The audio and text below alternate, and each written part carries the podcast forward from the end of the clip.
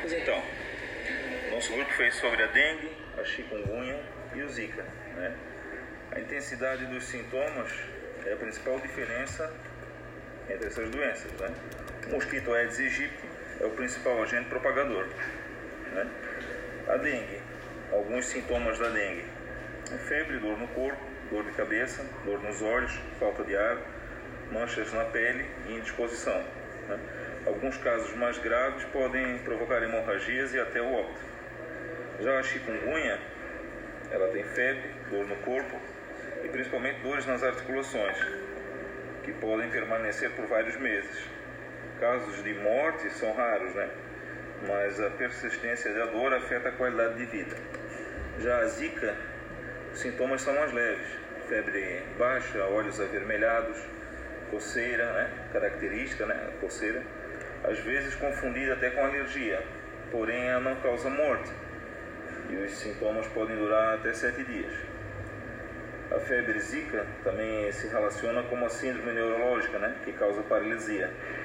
Não sei se a pronúncia está certa, mas é síndrome de Julian-Barré. E também com casos de microcefalia, né? que ocorrem com a pessoa que é infectada aí com a zika. O tratamento para todas elas é praticamente o mesmo, né? uma vez que não existem medicamentos específicos, é recomendado repouso e ingestão de, de líquidos. Né? Com exceção da dengue, também não existem vacinas para essas doenças. Zika, pode falar? Pega os principais sintomas do Zika. Primeiro. Então, os principais sintomas da Zika né, é a síndrome de Julian-Barré. É uma das doenças causadas pelo Zika vírus, mas não é sua única causa. Ela pode ser caracterizada como um problema neurológico que envolve os nervos periféricos das pernas e dos braços. E também a microcefalia, que é uma doença em que a cabeça e o cérebro são menores que o normal para sua idade e que prejudica o seu desenvolvimento mental. Bom, outro assunto bastante importante salientar é que não é somente a dengue, mas também a febres hemorrágicas que podem causar derivadamente da dengue. Ah, por exemplo, quando as febres são muito altas, quando a febre é muito alta, ela pode causar uma hemorragia.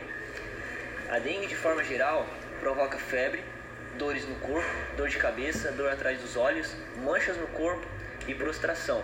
A febre hemorrágica da dengue, uma das formas clinicais da dengue, pode provocar hemorragias e febre alta. Uh, as principais diferenças entre a dengue, a chikungunya e a zika vírus estão na intensidade dos sintomas. A dengue é sem dúvida a doença mais grave quando comparada à chikungunya e à zika, como salientado pelo Luciano. Em casos mais graves, a dengue pode provocar hemorragias, que por sua vez podem ocasionar até o óbito.